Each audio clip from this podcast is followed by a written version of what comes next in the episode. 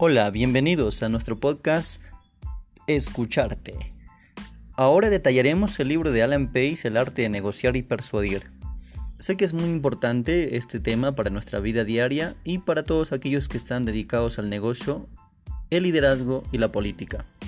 Este podcast no es un resumen detallado del libro, sino que quiero resaltar todo aquello que me sirve a mí y puedo aplicarlo a mi vida y a la misma vez también en mi negocio.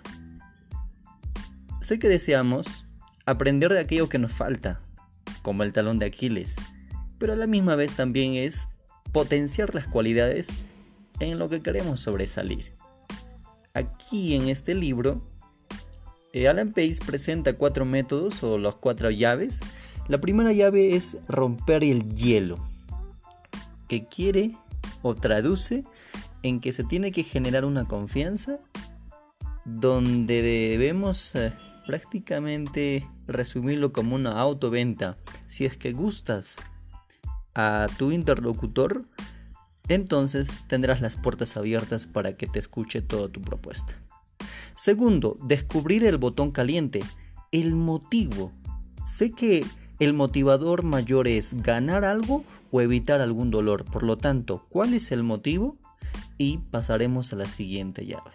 Pulsar el botón caliente es donde se tiene que plantear tu filosofía, tu propuesta, uh, tu plan, de lo que tú quieres eh, convencer a la otra persona. Pues es ahí la solución a su problema y es ahí donde viene la estrategia y la secuencia sistemática de lo que quieres llevar a la realidad de tu propuesta. Bien, el cuarto es prácticamente el resumen, eh, la consecuencia de haber procedido las demás tres llaves y llegar a un compromiso.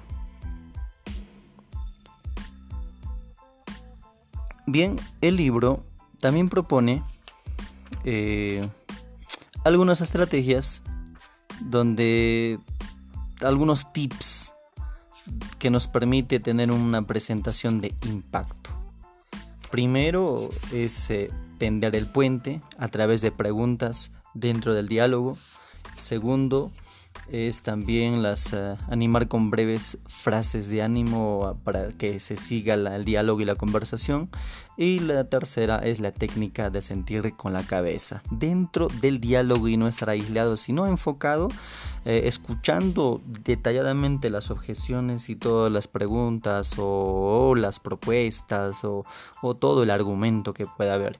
Y, eh, y al final aquí este Alan Pace también propone este lenguaje corporal, cómo leer. Nos da tres tips eh, muy importantes.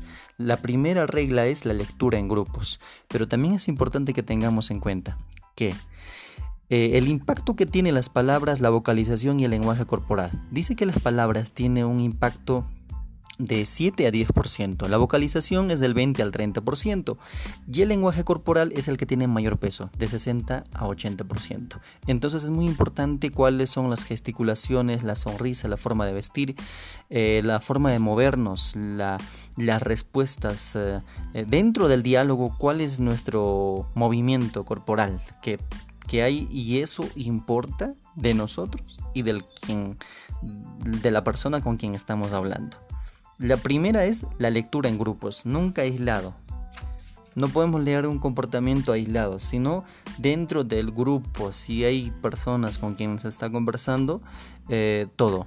Y considerar también el contexto es sumamente importante, no aislarlo y otro de, los, ah, de las reglas también es eh, reconocer las diferencias culturales que hay. Lo que un gesto significa una cosa acá puede significar otra cosa al otro lado del mundo o en algún otro país. Por lo tanto es importante tener en cuenta esto.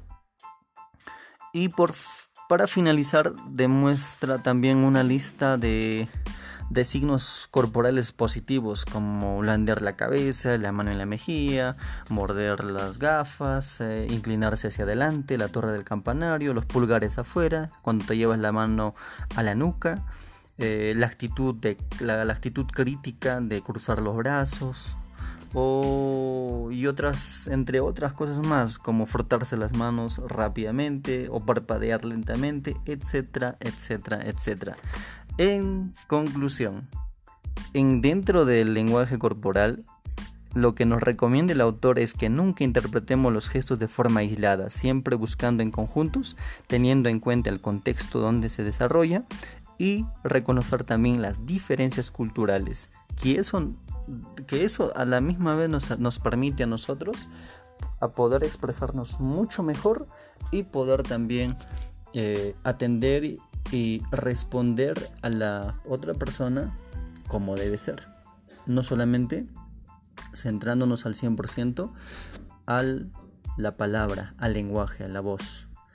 Eh, todo el tiempo y en todo lugar negociamos conscientemente cuando hay un propósito inconscientemente también las trivialidades del día a día. ¿Persuadimos o somos persuadidos? El saber implica conocimientos y estrategias y métodos, como muestra este libro. Muy bien, hasta aquí nuestro podcast, El arte de negociar y persuadir, de Alan Pace. Hasta la próxima.